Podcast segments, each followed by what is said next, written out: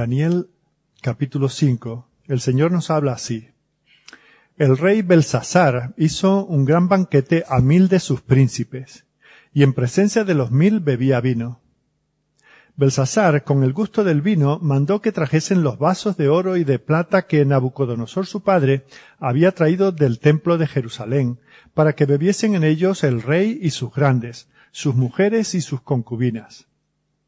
Entonces fueron traídos los vasos de oro que habían traído del templo de la casa de Dios que estaba en Jerusalén, y bebieron en ellos el rey y sus príncipes, sus mujeres y sus concubinas.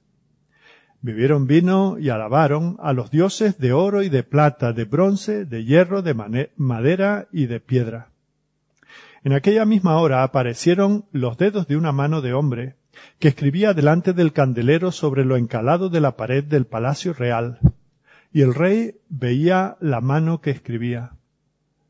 Entonces el rey palideció, y sus pensamientos lo turbaron, y se debilitaron sus lomos, y sus rodillas daban la una contra la otra. El rey gritó en alta voz que hiciesen venir magos, caldeos y adivinos, y dijo el rey a los sabios de Babilonia, Cualquiera que lea esta escritura y me muestre su interpretación, será vestido de púrpura, y un collar de oro llevará en su cuello, y será el tercer señor en el reino. Entonces fueron introducidos todos los sabios del rey, pero no pudieron leer la escritura ni mostrar al rey su interpretación. Entonces el rey Belsasar se turbó sobremanera y palideció, y sus príncipes estaban perplejos. La reina, por las palabras del rey y de sus príncipes, entró a la sala del banquete y dijo, Rey, vive para siempre. No te turben tus pensamientos ni palidezca tu rostro. En tu reino hay un hombre en el cual mora el espíritu de los dioses santos, y en los días de tu padre se halló en él luz e inteligencia y sabiduría, como sabiduría de los dioses, al que el rey Nabucodonosor, tu padre, o oh rey, constituyó jefe sobre todos los magos, astrólogos, caldeos y adivinos, por cuanto fue hallado en él mayor espíritu y ciencia y entendimiento para interpretar sueños y descifrar enigmas y resolver dudas. Esto es, en Daniel, al cual el rey puso por nombre Belsasar. Llámese pues ahora a Daniel, y él te dará la interpretación. Entonces Daniel fue traído delante del rey, y dijo el rey a Daniel, ¿Eres tú aquel Daniel de los hijos de la cautividad de Judá que mi padre trajo de Judea? Yo he oído de ti que el espíritu de los dioses santos está en ti, y que en ti se halló luz, entendimiento y mayor sabiduría. Y ahora fueron traídos delante de mí sabios y astrólogos para que leyesen esta escritura y me diesen su interpretación. Pero no han podido mostrarme la interpretación del asunto. Yo pues He oído de ti que puedes dar interpretaciones y resolver dificultades. Si ahora puedes leer esta escritura y darme su interpretación, serás vestido de púrpura, y un collar de oro llevarás en tu cuello, y serás el tercer señor en el reino. Entonces Daniel respondió y dijo delante del rey, Tus dones sean para ti, y da tus recompensas a otros. Leeré la escritura al rey y le daré la interpretación el Altísimo Dios, oh Rey, dio a Nabucodonosor tu padre el reino y la grandeza, la gloria y la majestad. Y por la grandeza que le dio, todos los pueblos, naciones y lenguas temblaban y temían delante de él. A quien quería mataba, y a quien quería daba vida. Engrandecía a quien quería, y a quien quería humillaba. Mas cuando su corazón se ensoberbeció, y su espíritu se endureció en su orgullo, fue depuesto del trono de su reino y despojado de su gloria. Y fue echado de entre los hijos de los hombres, y su mente se hizo semejante a la de las bestias, y con los asnos monteses fue su morada. Hierba le hicieron comer como a buey, y su cuerpo fue mojado con el rocío del cielo, hasta que reconoció que el Altísimo Dios tiene dominio sobre el reino de los hombres, y que pone sobre él al que le place. Y tú, su hijo Belsasar, no has humillado tu corazón sabiendo todo esto, sino que contra el Señor del cielo te has ensoberbecido, e hiciste traer delante de ti los vasos de su casa, y tú y tus grandes, tus mujeres y tus concubinas, bebisteis vino en ellos. Además de esto, diste alabanza a dioses de plata y oro, de bronce, de hierro, de madera y de piedra, que ni ven, ni oyen, ni saben. Y al Dios, en cuya mano está tu vida, y cuyos son todos tus caminos, nunca honraste. Entonces de su presencia fue enviada la mano que trazó esta escritura. Y la escritura que trazó es Mene, Mene, Tekel, Uparsin. Esta es la interpretación del asunto. Mene, contó Dios tu reino y le ha puesto fin. Tekel, pensado, perdón, pesado ha sido en balanza y fuiste hallado falto. Pérez, tu reino ha sido roto y dado a los medos y a los persas. Entonces mandó Belsasar vestir a Daniel de púrpura y poner en su cuello un collar de oro y proclamar que él era el tercer señor del reino. La misma noche fue muerto Belsasar, rey de los caldeos, y Darío, de Media, tomó el reino siendo de sesenta y dos años. Habíamos visto como este fiel siervo del Señor, Daniel, estaba allí en Babilonia, marginado, el silencio que cubre su vida se va prolongando ya por mucho tiempo. Pero no olvidemos que el Señor había dado a este hombre dones para ponerlos a su servicio. Y esos dones no, no, no le fueron dados en vano. Y nosotros sabemos que Dios ha dado a todos los suyos distintos dones. Y nuestro deber es ponerlos en práctica, ejercitarlos y no dejar que se atrofien. Y aunque Daniel eh, vivió casi una década y media sin tener ningún reconocimiento, o al menos no tenemos eh, ningún relato que lo mencione, sabemos que él no está ocioso. Lo último que habíamos visto es que después de aquella gran visión que el Señor le dio, que lo conmocionó, él continuó atendiendo a los asuntos que el Señor había puesto en sus manos. Fijaos que esto mm, lo podemos encontrar en las escrituras eh, en, distintos hombres de Dios. Por ejemplo, en Moisés, aquel hombre que vivió 40 años siendo preparado en la cultura de Egipto, en las mejores colegios, universidades. Eh, luego, cuando parece que está mejor preparado y en el vigor de, de su vida, vemos cómo es llevado al desierto. Allí tiene otros 40 años en silencio, con otro tipo de preparación, pero que era necesario para que ya con 80 años, cuando aquí estaría más que jubilado, es cuando el Señor le va a llamar a 80 años de servicio. Así que no debemos pensar que porque en este momento no tengamos un servicio activo, eh, eh, influyente y no salgamos en, las portadas de los periódicos, nuestras vidas son en vano. Tenemos que estar preparados para cuando el Señor nos llame. Esos años eh, demandan, esos años de silencio demandan la fe, la perseverancia, demandan estar preparándonos para, eh, en este caso, Daniel para la confrontación con este nuevo rey que aparece en escena o en nuestra escena, que es eh, Belsasar. Así que hoy vamos a ver cómo, en el caso de Daniel en concreto, va a pasar de la marginalidad, de ser un don nadie, a llegar a ser la tercera autoridad en el reino. Daniel sabe ya a estas alturas de su vida que su Dios es un Dios soberano y que Él tiene unos propósitos para su pueblo y su pueblo, cuando hablamos de pueblo hablamos de conjunto, pero es un conjunto de individuos.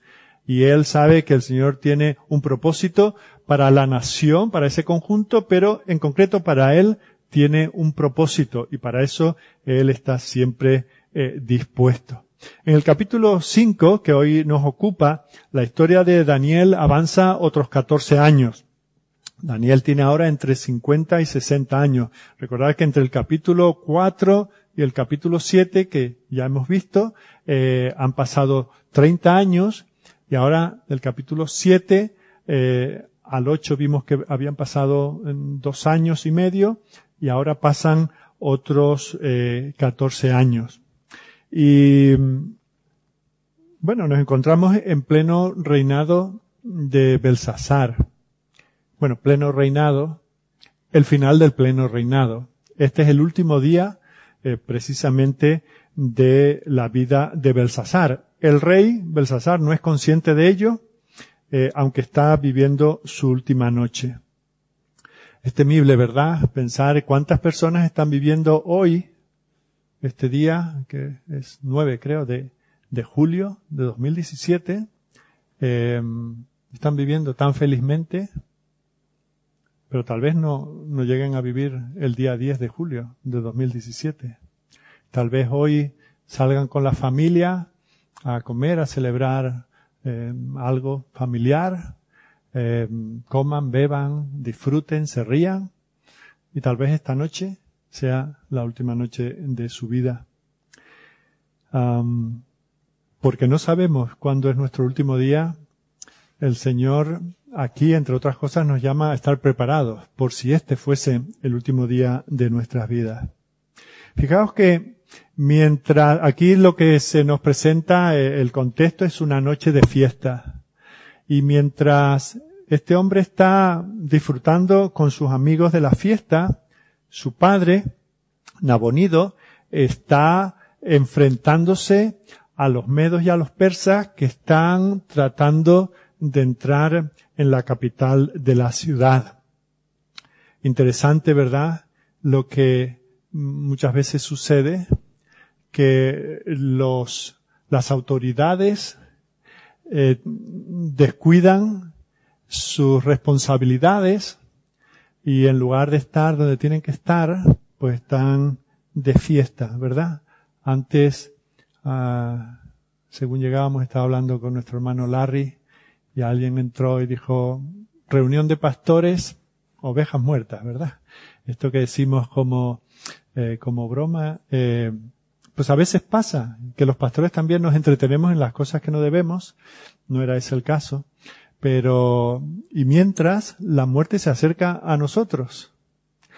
Y se nos recordó también esta mañana como algunos de nosotros estamos criando a nuestros hijos como dando por sentado que son del Señor o que van a ser del Señor y nosotros estamos de fiesta descuidando el don que el Señor nos ha dado y la responsabilidad que nos ha dado de cuidar de nuestros hijos, pensando que algún día entenderán que en el culto se aburren, que bueno, que eh, con lo que les cuenta el maestro de la escuela dominical pues será suficiente.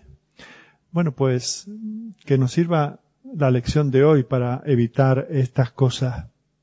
Hubo otro rey también muy famoso en la Biblia, que cuando tenía que estar en primera fila del campo de batalla dirigiendo a su ejército, pues estaba ya hasta primeras horas de, de la noche casi echando la siesta y descuidando su labor. Y eso acabó en una tragedia, ¿verdad? Estamos hablando del rey David. Todo aquello acabó de una manera en que mm, con un, un adulterio, un homicidio, eh, acabó pues casi con una guerra civil unos años más tarde, ¿verdad? Su reputación quedó manchada desde entonces. ¿Por qué? Porque ese rey tenía que estar en un lugar activo y estaba perdiendo el tiempo. Ahora, esto no era una fiestita de cumpleaños como las que le hacemos a nuestros niños, ¿verdad? Aquí tenemos una fiesta a lo grande. Esto es una fiesta con mil invitados. Y eh, sabemos que, que, en estas situaciones el rey estaba en, en, medio de todos sus invitados en una especie de estrado con una plataforma de tal manera que él pudiese ver a todos, que todos lo pudiesen ver a él y él llamaba en un momento dado a tal amigo o al otro y se contaban sus cosas, se echaban su risa y luego bueno, ahora quiero llamar no sé qué y me entra mucha comida, mucho, mucha bebida también.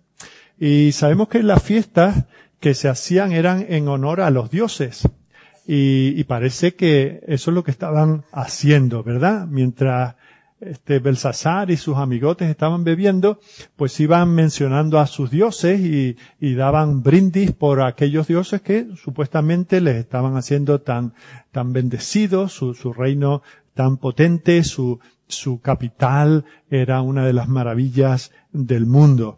Ellos eh, iban recordando, oye, y también aquel otro Dios, ah, sí, sí, venga, hip, hip, hurra por tal Dios, ¿verdad? Para que ningún Dios se ofendiera. Fijaos como dice que en el versículo 4 bebieron vino y alabaron a los dioses de oro y de plata, de bronce, de hierro, de madera y de piedra. La nueva versión internacional traduce este versículo así, ya borrachos se deshacían en alabanza a los dioses de plata, oro, etc. Así que según se van achispando un poquito más cada vez, vemos como después de acordarse de los distintos dioses a los que ellos veneraban, se acuerdan de otro dios. Y se acuerdan de el pueblo de ese otro dios. Y se acuerda que cuando invadieron a ese pueblo, se habían traído consigo algunos instrumentos sagrados. En este caso, unas copas. Dice el versículo 2 que mandó el rey que trajesen los vasos de oro y de plata que Nabucodonosor, su padre, había traído del templo de Jerusalén, para que bebiesen en ellos el rey y sus grandes, sus mujeres y sus concubinas. Y estos vasos, eh, pensáis, bueno, había ciertos elementos dentro del templo y del tabernáculo y luego el templo. Eh, sabemos de un candelabro, de unos altares, eh, pero estos vasos que eran y para qué eran, bueno, eran esos vasos que cuando se hacía un sacrificio se ponían debajo del cuello del animal a sacrificar y ahí se derramaba la sangre para luego hacer la ceremonia. Y esos eran, por lo tanto, vasos sagrados. Vemos cómo van perdiendo las formas por causa del alcohol, van perdiendo el respeto y ya llegan a este punto. Están completamente descontrolados. Y entonces dice que cuando la fiesta estaba en su mayor apogeo, de pronto, dice el versículo 5, que aparecieron los manos, eh, los dedos de una mano humana y comenzaron a escribir frente al candelabro sobre lo encalado de la pared del palacio. A veces escuchamos esas expresiones con esas citas que nos mandan por WhatsApp o por Facebook, que Dios no tiene manos sino nuestras manos, que Dios no tiene pies sino nuestros pies, como que, que Dios nos necesita y que si no fuera por nosotros, pobrecillo. Fijaos que cuando el Señor tiene que hablar, dice que si no hablamos nosotros, las piedras hablarán. Y aquí vemos como si no hay profeta a mano, pues porque no está invitado a la fiesta, pues él mismo se encarga con los dedos de su mano se encarga de mandar su mensaje. Este rey que estaba en pleno holgorio, ya han recordado a todos los dioses, ya han hecho todos los ultrajes eh, que, se les ocurre, entonces de repente se quedan asombrados porque algo semejante a una mano humana está escribiendo sobre la pared. Y vemos como todos quedan afectados. No sé cuándo fue la última vez que tuviste un cumpleaños y ocurrió algo así y puedes dar esto por normal. Bueno, hoy en día con los proyectores podríamos intentar hacer algo parecido, ¿verdad? Pero fijaos cómo el Señor de repente, en medio de aquella orgía alcohólica, el Señor despierta las conciencias de este rey y de todos aquellos que estaban con él. Le va a decir por medio de aquel mensaje que está muy cercano a ir delante del tribunal de Dios para dar cuentas de lo que ha hecho en su vida. Fijaos que eh, aquella experiencia para un hombre que está lejos de Dios, pero que no sabe que Dios no está lejos de él, va a cambiar las últimas horas o los últimos minutos de su vida. Todo ese confort, toda esa comodidad, toda esa paz que él pensaba que tenía, de repente se disuelven simplemente porque en la pared aparecen escritas muy pocas palabras. Dios no necesita muchas palabras, en este caso necesita muy pocas palabras unas pocas palabras rotuladas muchas veces eh, en, una pegatina en, el, en, un coche. Eh, ¿Cuántas personas han sido convertidas simplemente porque hay iglesias donde se, en, la mesa de la cena del Señor ponen memoria de mí? Han estado ahí aburridos en el culto, alguien los trajo en memoria de mí. ¿Qué tengo que recordar? Y, y esas palabras les han llevado a considerar a Cristo. Se han arrepentido de sus pecados y llegaron a ser hijos de Dios. El Señor,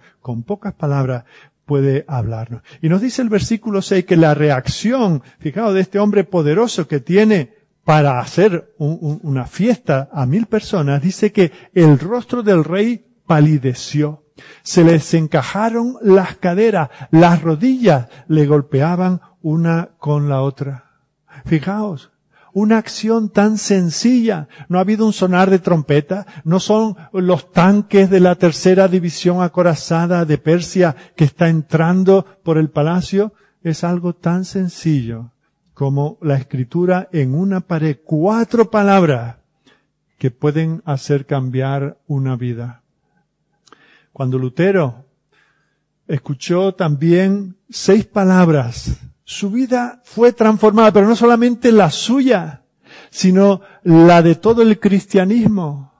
El justo por la fe vivirá. Solo esas seis palabras cambiaron también su vida. Agustín de Hipona, el gran teólogo, solo tuvo que escuchar dos palabras de la boca de un niño. Tole, legue, toma y lee.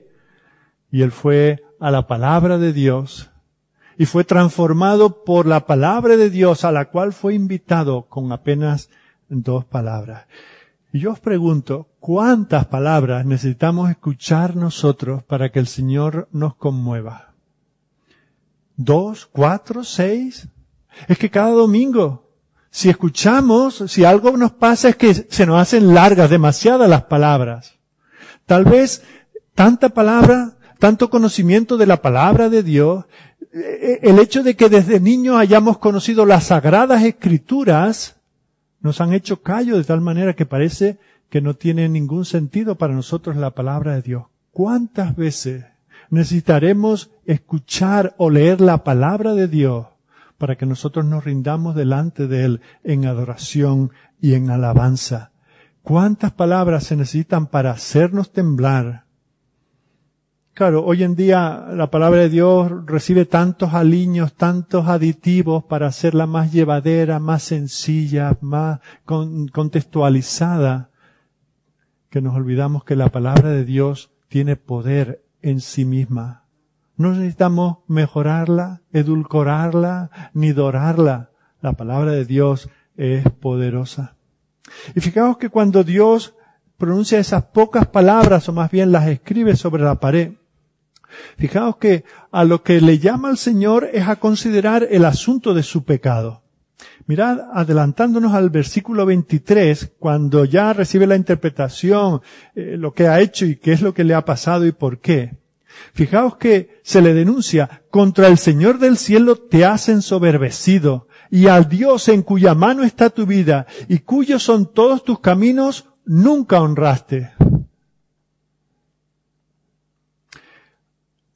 Yo, yo, si tenéis, si vuestra Biblia que tenéis en la mano es vuestra, anotad este versículo. Si es de las de aquí, ni la toquéis, pero, eh, o en vuestro teléfono, marcadlo.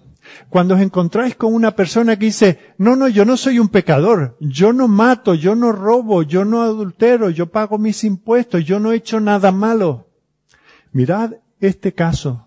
Al rey no se le denuncia por ser un sanguinario, por tener 500 mujeres, por emborracharse en la fiesta con sus amigos. Al rey se le acusa por no hacer nada. Dice, al Dios en cuya mano está tu vida y que es dueño de todos tus caminos, no le hiciste nada. No lo consideraste, no lo honraste. Como dice otra traducción, no lo has glorificado. Así que a esa persona que dice, yo no soy pecador, pues mira, un hombre que fue fulminado la misma noche que escuchó el Evangelio por no hacer nada. O sea que no hacer nada tampoco es suficiente. Este hombre no había glorificado a Dios. Estaba destituido de la gloria de Dios. Pensaba en Jehová y le entraba la risa. Pensaba en Jehová y le parecía como el menor de todos los dioses. Y por eso no lo tuvo en cuenta pero ahora es llamado a juicio por eso. Este hombre estaba medio borracho, pero tanto para él como para sus amigos la fiesta ha terminado. La longanimidad, la paciencia de Dios para con este hombre se ha acabado. Y Dios viene a él por última vez en su vida, dándole una oportunidad maravillosa de arrepentirse. Ahora, fijaos que esto es lo que supongo que cualquier conciudadano nuestro quisiera vivir. ¿Quién no firmaría esto? Vivir toda tu vida como te da la real gana y que venga el último día alguien a predicarte el evangelio del arrepentimiento y la posibilidad de poner a Dios en su sitio y glorificarle y con eso has vivido lo mejor de ambos mundos. ¿Quién no firmaría eso? Tened cuidado porque lleva mucho riesgo, como vamos a ver, pero la oportunidad parece que es lo mejor posible. Eso es lo que la gente quiere. Vivir lo mejor que puedan, sacándole a este mundo todo lo que tiene y luego vivir en la presencia de Dios. Aquí tenemos nosotros a este hombre, al cual su necedad le ciega el entendimiento.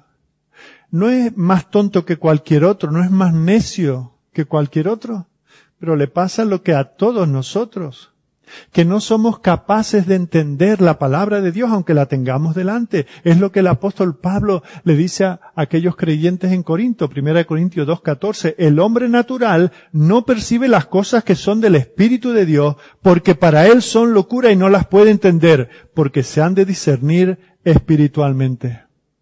Imagínate que tú eres esa persona que has tenido todo lo mejor de este mundo, y que el último día de tu vida llega un misionero, llega un predicador, llega un simple cristiano y te predica el Evangelio. Pero te lo predica en un idioma que tú no entiendes. ¿Será posible? Esto que parecía tan bueno y ahora me lo dan en un idioma que es que no tengo ni idea. No sé si se lee de izquierda a derecha, de derecha a izquierda. No sé si los números equivalen a, las letras equivalen a números, no sé lo que significa se me anuncia el último día de mi vida y no lo entiendo.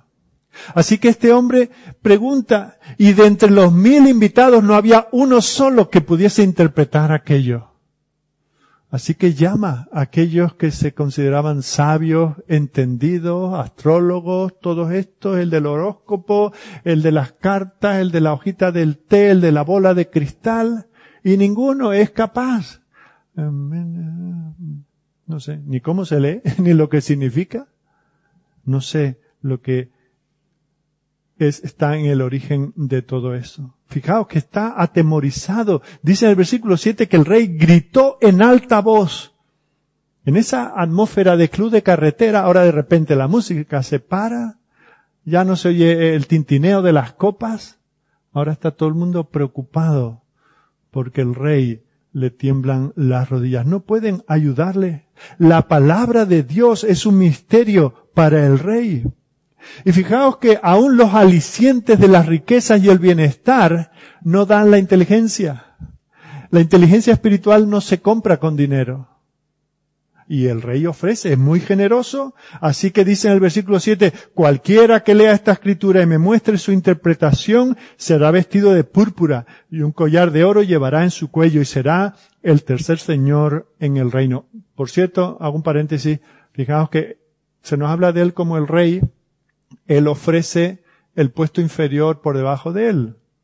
Tendría que ser el segundo, pero realmente el rey es su padre Nabonido que está atendiendo a la guerra él está corregente con su padre, así que no le puede dar el puesto de su padre ni el suyo, así que lo que, lo más que le puede ofrecer es este tercer puesto en el gobierno.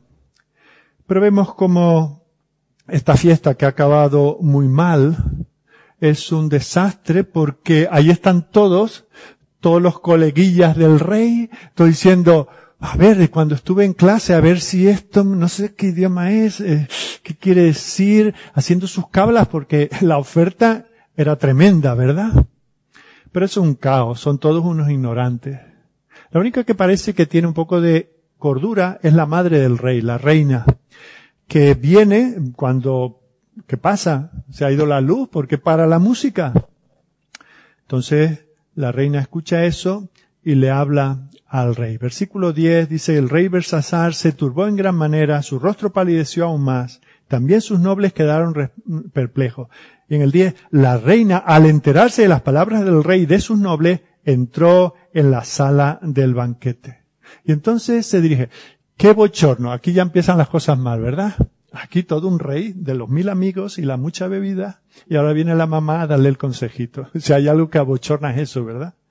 Y entonces le dice, oh rey, vive para siempre. Luego no dice, a ver, eh, ven aquí que, que te ato los zapatos. No, no.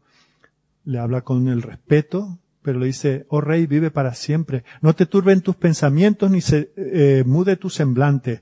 Hay un hombre en tu reino en quien está el espíritu de los dioses santos. Y en los días de tu padre se halló en él luz, inteligencia y sabiduría como la sabiduría de los dioses. Y tu padre, el rey Nabucodonosor, tu padre el rey, lo nombró jefe de los magos, encantadores, caldeos y adivinos debido a que se halló un espíritu extraordinario, ciencia e inteligencia, interpretación de sueños, explicación de enigmas y solución de problemas difíciles en este hombre Daniel, a quien el rey llamaba Belsasar. Llámese pues ahora Daniel y él declarará la interpretación. Fijaos que aquí la reina le menciona a Nabucodonosor como su padre. Realmente era su abuelo, pero sabemos que en estos tiempos esa palabra era una palabra de honor que, con la que se refería a los ancestros. Así que no siempre en la escritura, y lo vemos muchas veces en la genealogía, que se habla de fulano como el padre de, Mengano, eh, y no quiere decir que fuese exactamente su padre. A veces era su abuelo, habían otras veces varias generaciones. Eh, y eso es lo que, lo que sucede aquí, ¿no? Y de hecho se repite en el versículo 11, aparece en tres ocasiones esa expresión tu padre refiriéndose a Nabucodonosor. Daniel fue el hombre que intervino en una situación semejante en la vida del gran rey Nabucodonosor. No pierdes nada con intentarlo, le dijo su madre, llama a este hombre. Ahora, no penséis que esta mujer era creyente y que conocía a Daniel y que iba a los grupos de cuidado pastoral en su casa, porque ella, ella misma no es más que una politeísta. Habla de, Daniel como un hombre eh, eh, eh, bendecido por los dioses santos, ¿verdad? Pero aunque de teología entendía poco, sí sabía que Daniel entendía mucho. Y si había alguien en todo el reino que pudiese resolver este enigma, no era otro que Daniel.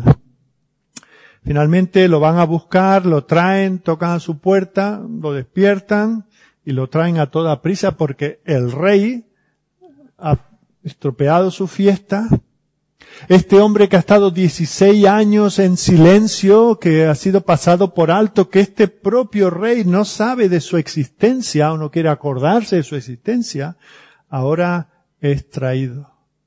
Veíamos al principio cómo este hombre pasa estos años de silencio, de preparación en silencio, para ser llamado no a, oye, que en 15 días tienes que prepararte para el examen. No, ahora mismo medio durmiendo todavía, tienes que presentarte delante del rey. Por eso nosotros también tenemos que estar preparados para presentar defensa con mansedumbre y reverencia a todo aquel que nos demande respuesta o razones de nuestra esperanza.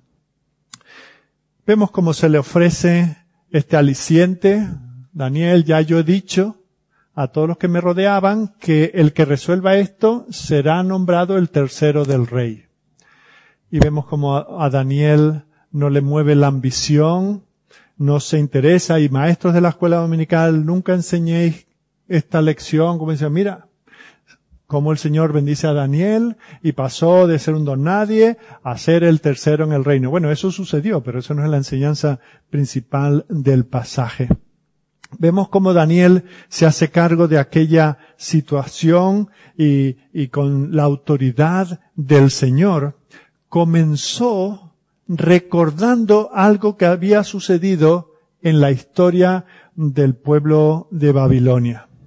Así que delante de sus amigotes y de aquellas mujeres que estaban eh, participando en la fiesta, Daniel comienza, por así decir, sacándole los colores a la casa real.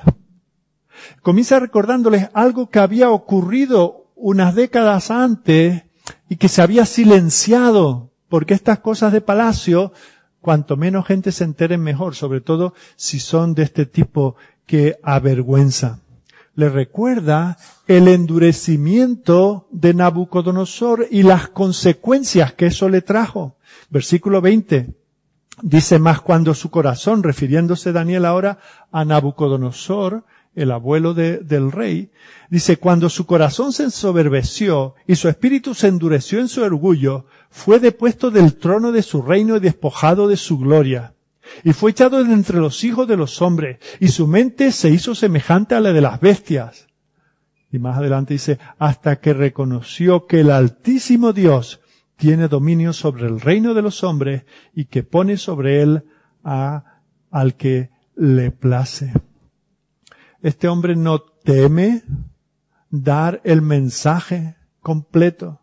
¿Cuatro palabras dan para tanto? Bueno, para entender esas cuatro palabras había que hacer historia de la relación del Dios que escribió las palabras con el rey que las recibió. Tenía que haber sabido el rey la relación difícil que había tenido su abuelo con el Dios que ahora había escrito sobre la pared. Dice en el versículo 22, estando esto en las crónicas de tu familia, siendo estos los asuntos de tu abuelo, posiblemente tú eras un niño o un jovencito, cuando ya no te llevaban a ver al abuelo y te sentabas en su rodilla y te contaban las historias porque el abuelo estaba malito. Al abuelo no se le podía ver. El abuelo no hablaba, el abuelo gruñía. El abuelo apestaba. El abuelo era, peligroso. De estas cosas los niños se les queda en la mente, ¿verdad? Esto tú lo tenías que haber sabido. Pero dice en el versículo 22, tú, su hijo Baltasar, no has humillado tu corazón sabiendo todo esto. La Biblia de las Américas dice, aunque sabías todo esto. No lo da por supuesto, sino que lo da por sentado. Tú lo sabías, Baltasar. ¿Quién podría olvidarse de una cosa de esta que no ocurrió al rey allá lejos? No, no, que tú eres de la familia del rey.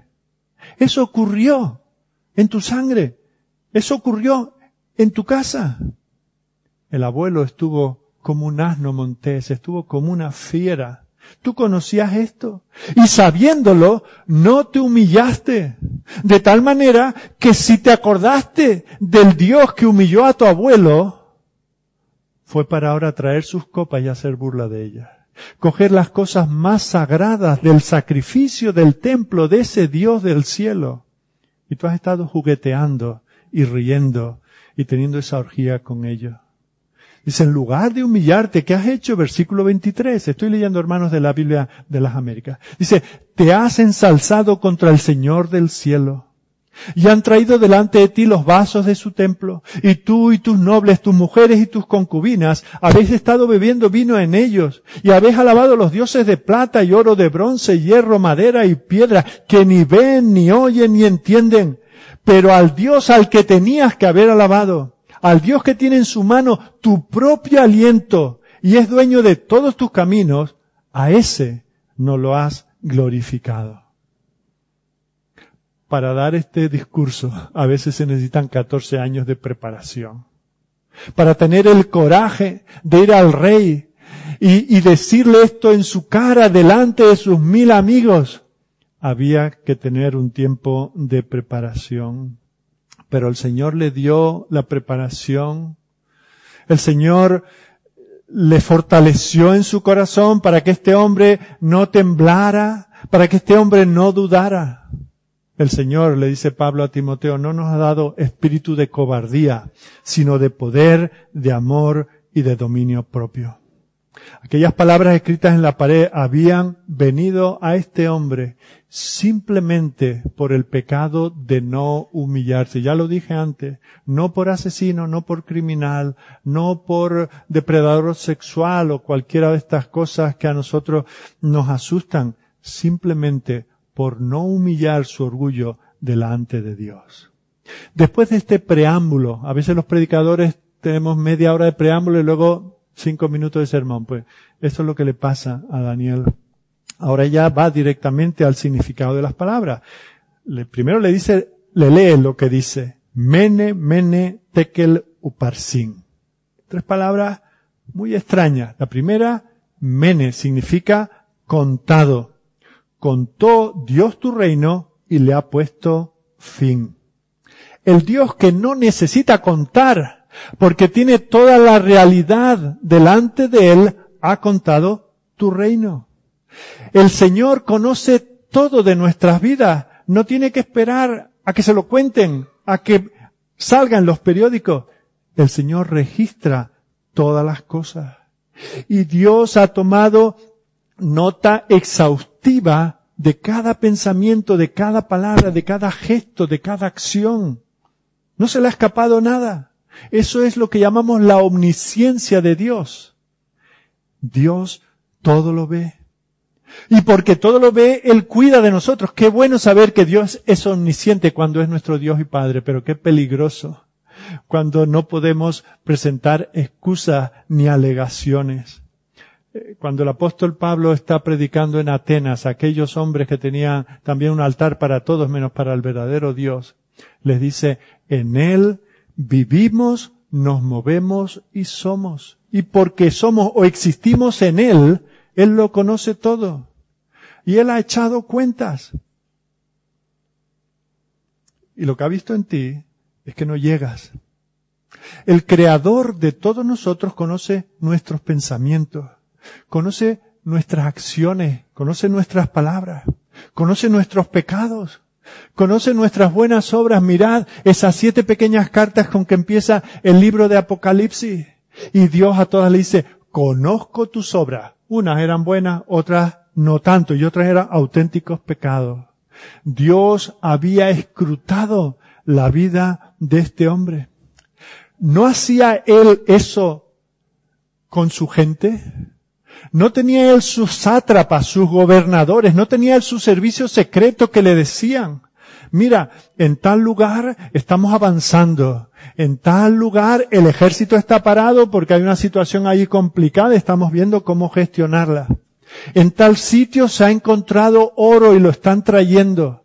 El rey lo sabía todo. Lo sabía todo de su reino. No podía esperar menos del Dios del universo. El rey comprobaba que la gente pagase sus impuestos. El rey comprobaba que los súbditos fueran obedientes. El rey se aseguraba que los esclavos que tenía no estaban ociosos. El rey se aseguraba que estos amigotes que bebían con él no tocasen a sus mujeres. El rey llevaba cuentas de todo eso. Y Dios le dice, y esperas que el Dios en el que vives, en el que te mueves, en el que eres, no tenga también las cuentas de tu vida. Bueno, posiblemente todo este mensaje no tenía, no llegaba a, este hombre, pero a ti y a mí sí llega. Nosotros sí sabemos, tenemos toda la revelación de Dios. Y nosotros no tenemos excusa. A nosotros Dios que nos ha dicho mucho más que lo que le ha dicho a este, a este rey. Nos está diciendo Él conoce lo que hay ahora mismo en tu corazón, cuáles son tus pensamientos. Dios había hecho eso. ¿Piensas tú, pienso yo, que le podemos venir con excusas a Dios? ¿Que le podemos hacer la pirula? La 314 que podemos, mira por aquí y nos vamos por allí. Creemos que el día del juicio a lo mejor pasa uno muy pecador delante y cuando Dios lo ve a él se entretiene con sus miles de pecados y nosotros podemos escapar de lado. Pensamos que vamos a huir de este Dios porque somos más listos en escaquearnos. Estás al día con Dios. Tienes deudas con Dios. Hay pecado no confesado. ¿Cómo están tus cuentas? delante del Señor. Fijaos que Dios le dice, te he hecho una auditoría. Tú has hecho una declaración y yo te la voy a auditar. Esta palabra se la dice dos veces. Mene, mene. He dado un primer vistazo y ahora he ido más lento, contando los céntimos, contando los minutos, contando los gestos, contando las acciones. De todo eso he tomado nota. La segunda palabra escrita sobre la pared era tekel. Y esta palabra es la que se usaba entre los babilonios, entre los fenicios, incluso entre los judíos, para hablar de un ciclo. Y sabemos que un ciclo tiene un doble, eh, una doble, mm, se puede referir a dos cosas. Puede ser una medida de peso o puede ser una moneda. Eh, para que entendáis un poco, es la equivalencia de, de la libra. Una libra puede ser una libra esterlina, es una moneda, que es un poquito más de valor, más que un euro, pero también está la, el, el, peso, ¿verdad? La libra imperial, que son 454 gramos, y si alguna hermana eh, os da una receta, a lo mejor os la da en libras. Bueno, pues una libra, peso, una libra moneda. Un ciclo, un peso, un ciclo, una moneda. Y en este sentido, tiene, tiene ese doble sentido, pero nos lo deja claro que se refiere al peso. No dice, eres pobre, no tienes dinero suficiente, no. Dice, has sido pesado y has hallado, has sido hallado falto de peso. Dios le ha escrutado su vida, la ha medido y se ha quedado corto, y ahora además la pesa. ¿Qué quiere decir eso? Bueno, pues que Dios ha pesado todo lo que ha puesto en tu vida, tu ADN. Tú no eres igual que otro que nació en otro lugar, tal vez que ha heredado una enfermedad de su padre que le ha limitado para trabajar, para ver. Tu cociente intelectual es único, Dios eso lo tiene en cuenta. Tu entorno familiar, tuviste un hogar estructurado, otro no conoció a sus padres.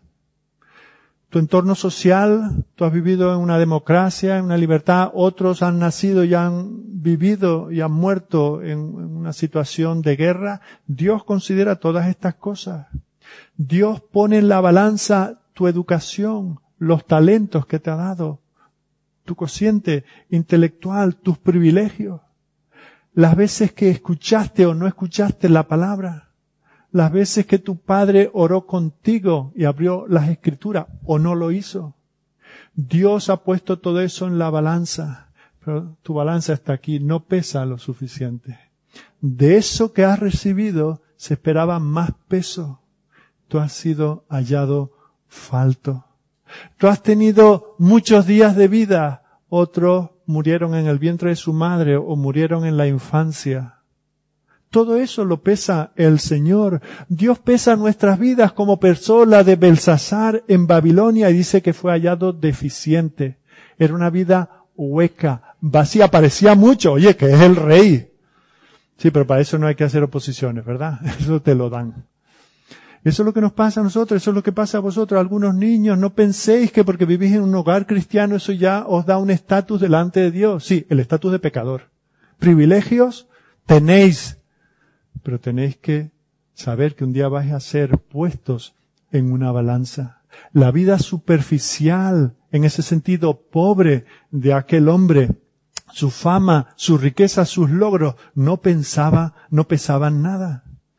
En su corazón no daba el peso de la gloria de Dios. Mirad lo que dice el versículo 23. Más bien te has levantado contra el Señor de los cielos. Con todos los privilegios que tú en concreto has tenido, te has levantado contra el Dios de los cielos. Queridos, todos los que estamos aquí junto con todos los hombres, un día vamos a ser pesados delante de Dios. Vivimos en un universo moral y vamos a ser juzgados por cómo hemos vivido nuestras vidas. Si hemos vivido para la gloria de Dios o nuestras vidas han sido como una, una pompa en el aire. La tercera palabra que apareció en la pared es la palabra uparsin.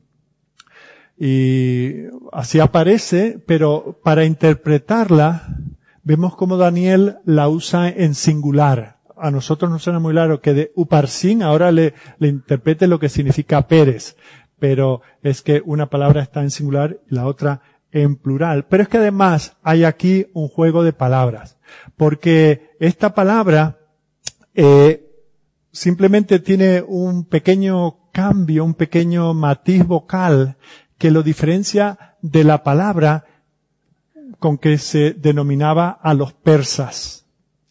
El verbo romper, desquebrajar, y la palabra con que uno dice persa eran prácticamente la misma. Y aquí hay un juego de palabras en este sentido.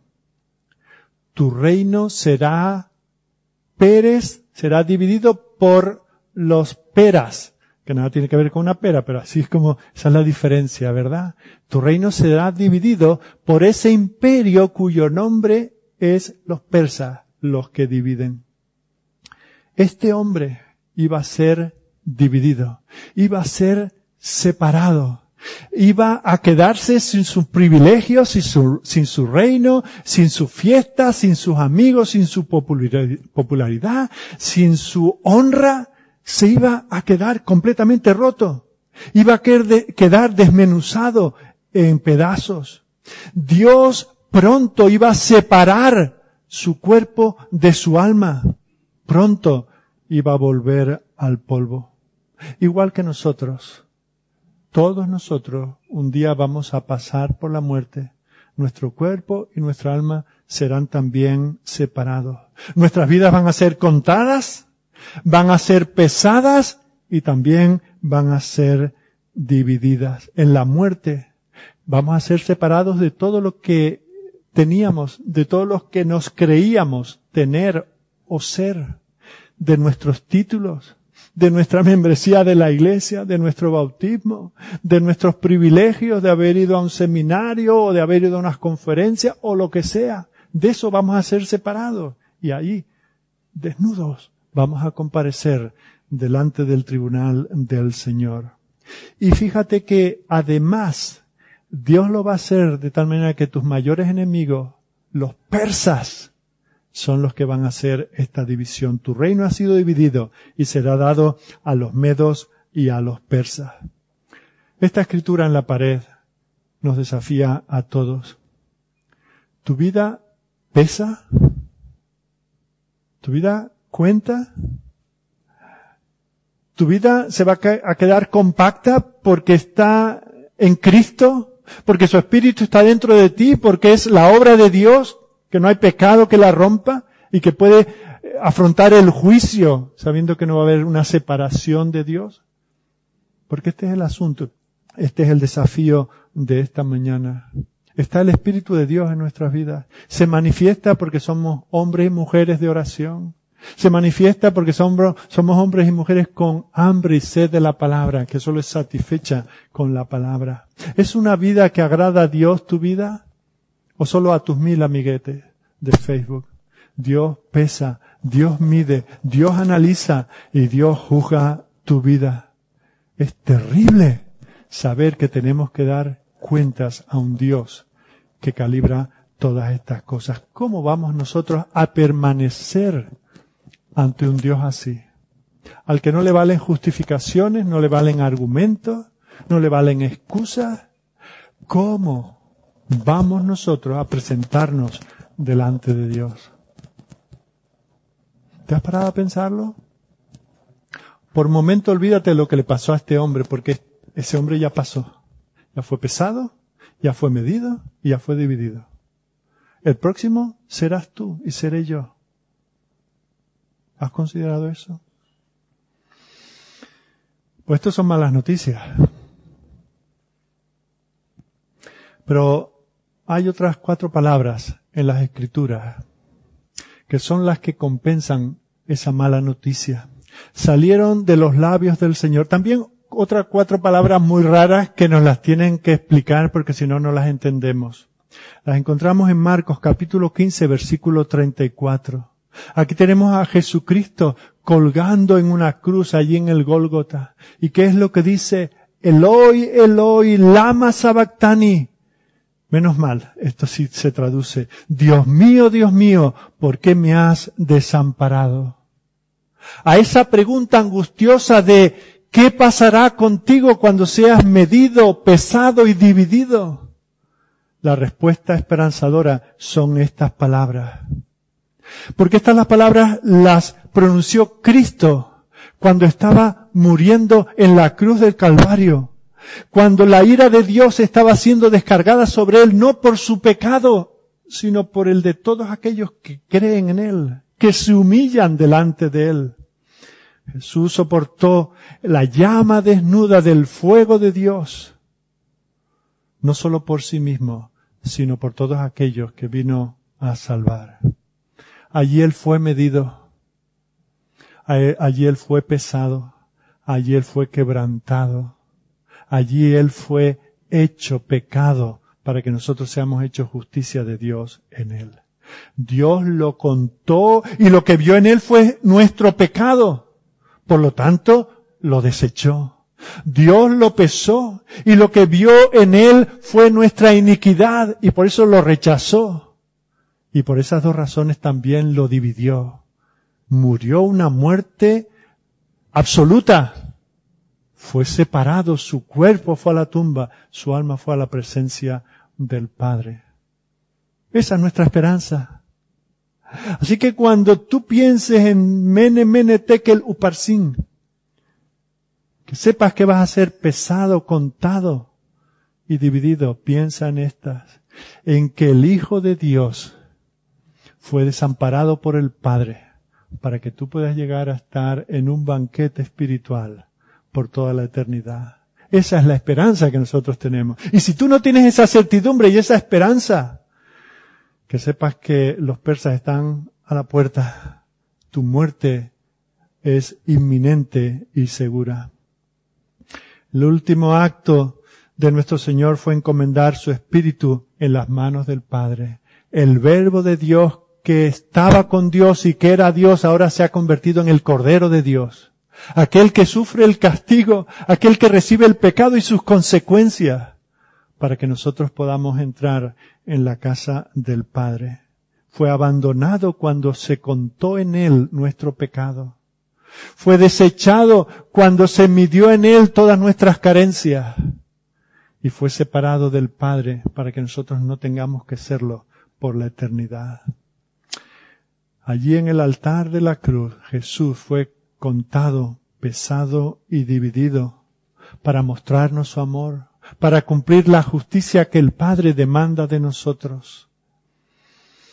En aquel tremendo día futuro cuando Dios pese la vida de la iglesia por no el código del momento, sino por el código de la ley de Dios, ¿qué vamos a responder nosotros? La ley nos acusa, la ley nos señala dónde están nuestras carencias. Este capítulo 5 del libro de Daniel no está ahí como una historia medio falsa, medio seria para darle a los niños antes de irse a la cama. Esto es también para nosotros adultos. Nos habla del juicio de Dios que es seguro y que es inminente. Nuestras vidas solo serán fructíferas en Cristo Nuestras vidas solo tendrán peso específico cuando estemos asidos a su justicia. Cuando estamos en Cristo, por eso podemos decir, todo lo puedo en Cristo. En mí no tengo fuerza, en mí estoy falto, estoy escaso. Volvemos allí a aquel palacio, aquella fiesta. Pensamos en Daniel. Y cuando Daniel se molesta en venir, levantarse de la cama, venir a aquel palacio, leer aquello y dar toda esta explicación, ¿qué pensamos que podía esperar? ¿Qué pensáis que estoy esperando yo en esta mañana? ¿Por qué creéis que he estado yo orando esta semana que suceda después de predicar este mensaje? ¿Que me felicitéis cuando salga? ¿Que pongáis un me gusta ahora que está en Facebook? No, lo que espero es el arrepentimiento de cada uno de vosotros delante del Señor. Lo que espero es que os hagáis con más fuerza en fe a su justicia. No quiero que me habléis de mi oratoria, que no es buena, de la claridad, que tampoco la tengo. Lo que quisiera, lo que me premiaría, lo que me llenaría de gozo y satisfacción sería que por este mensaje os arrepintierais de vuestros pecados.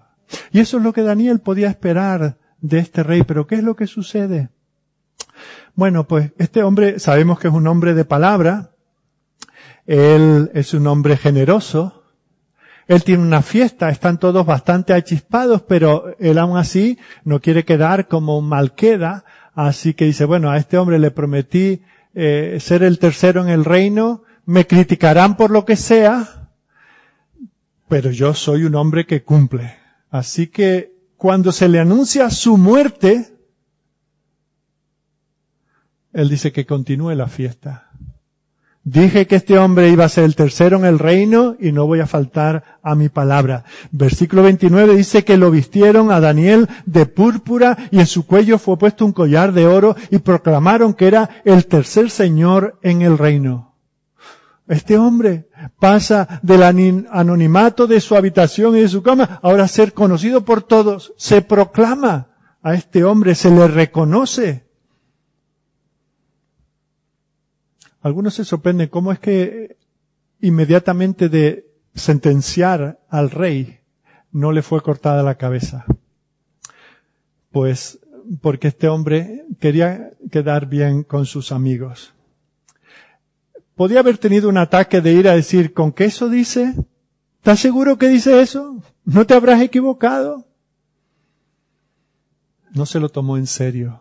Se le estaba anunciando que pronto iba a ser llevado delante del tribunal del cielo, pero él se está preocupando por la imagen que da, por quedar bien con su gente, porque no se diga que este rey llama a uno para hacerlo tercero en el reino y luego le corta la cabeza.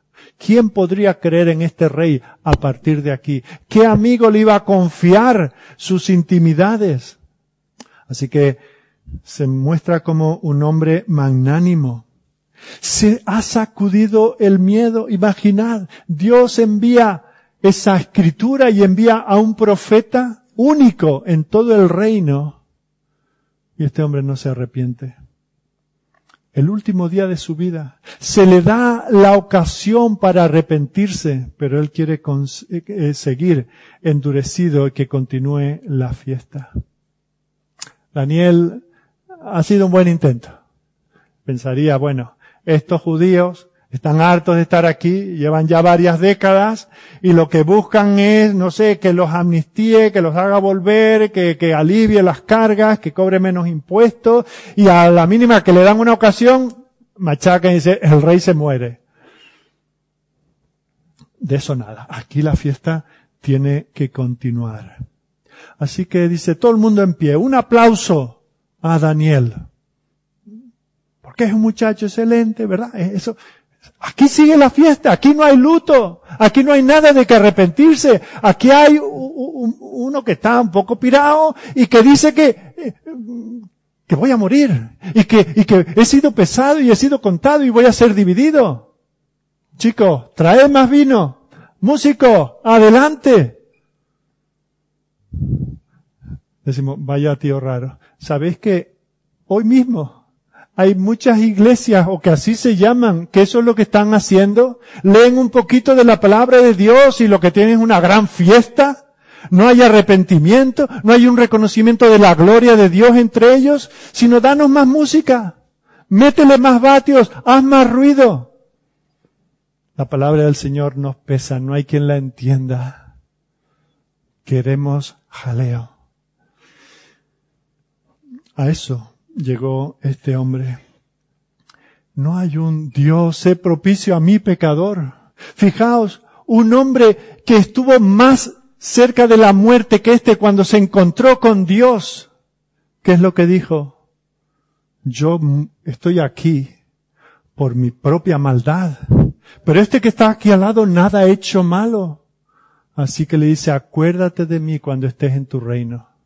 No es que el rey no tenía tiempo. El ladrón le quedaban menos minutos que al rey. Pero cuando vio la majestad de aquel que tenía también unas palabras encima que decían Jesús Nazareno, rey de los judíos, dijo, si tú eres el rey, llévame contigo a tu reino. No es por falta de tiempo.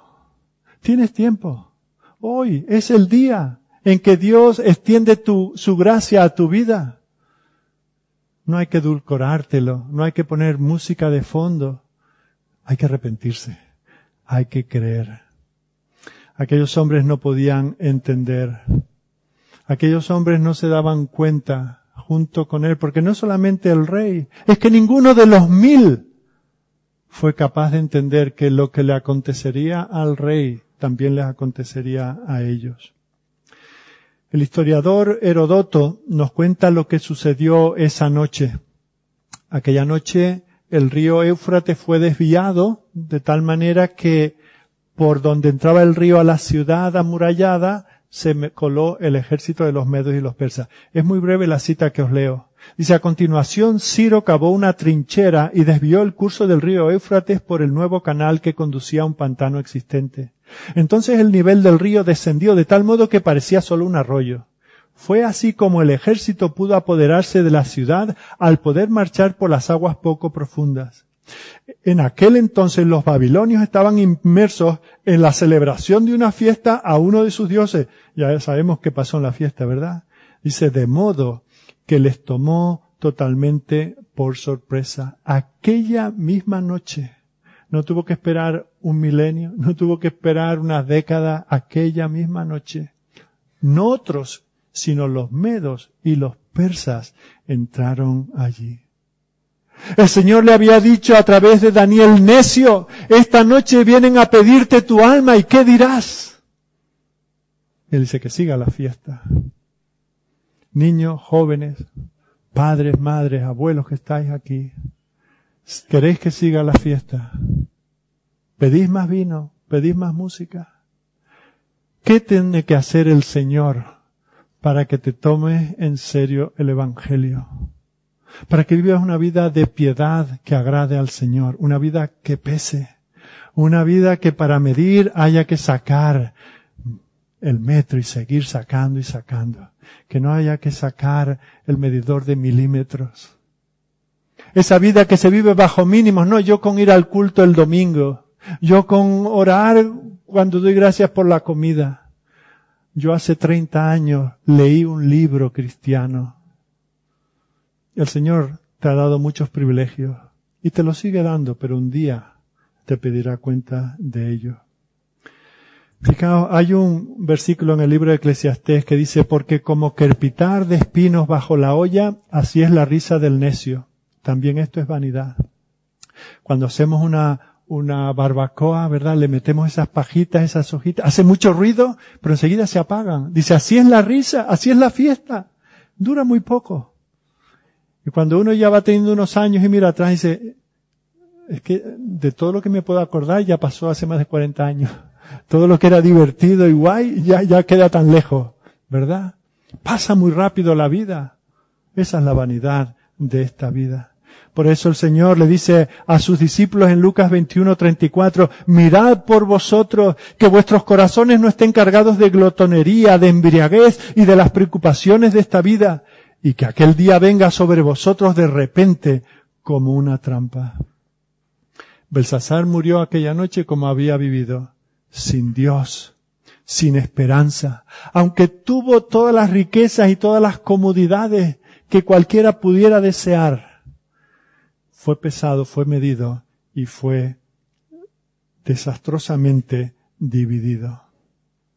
No des por sentado que tú vas a tener otra oportunidad que la que el Señor te está dando en este día, que la que el Señor te está dando en el hogar de tus padres, que la que el Señor te está dando teniendo una Biblia en tu mano, teniendo tanta buena literatura, teniendo iglesias donde se predica el Evangelio y donde se vive el Evangelio. No lo des por sentado. Ven a Cristo. Si el Señor anuncia estos mensajes de juicio no es para asustar, es para llamar al arrepentimiento. ¿Hasta cuándo has de esperar? Amado Señor nuestro Dios, gracias por estos mensajes, por estas advertencias que tú nos das en tu palabra.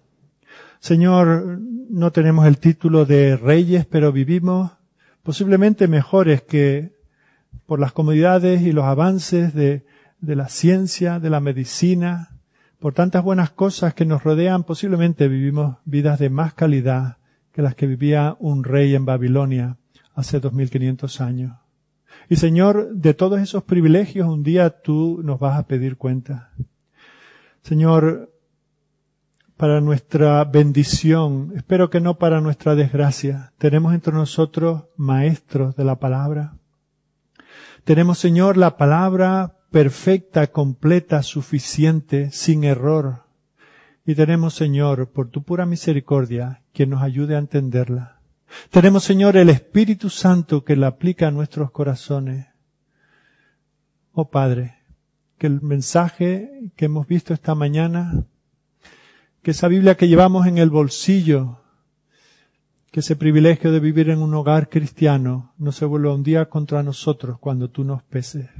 Señor, que seamos hallados en Cristo, que nos aseguremos aquí y ahora de que su justicia es nuestra justicia y que no estamos escasos. Señor, ten misericordia de nosotros. Llámanos al arrepentimiento. La vida es corta, Señor. Te damos gracias por ella. Te damos gracias, Señor, por cada día, por cada minuto, por cada segundo. Pero sabemos, Señor, que no durará aquí para siempre. Si queremos vivir una vida plena, tú tienes que obrar en nosotros. Nosotros no podemos salvarnos, Señor. Nosotros no podemos ni siquiera entender el mensaje que nos puede salvar. Por eso te suplicamos, interven, Señor, de manera milagrosa, de manera sobrenatural, interven en nuestros corazones. Llámanos a Cristo, llámanos a la consagración. Y Señor también, danos celos por aquellos que como estos de la fiesta están viviendo para sí mismos, muy cerca de nosotros, y nosotros callando el mensaje que les puede salvar. Señor, pon en nosotros un deseo de evangelizar nuestro entorno y aún más allá de nuestras fronteras. Todo esto, Señor, te lo pedimos, que tu reino se establezca en nuestros corazones a través de Jesucristo el Rey. Amén.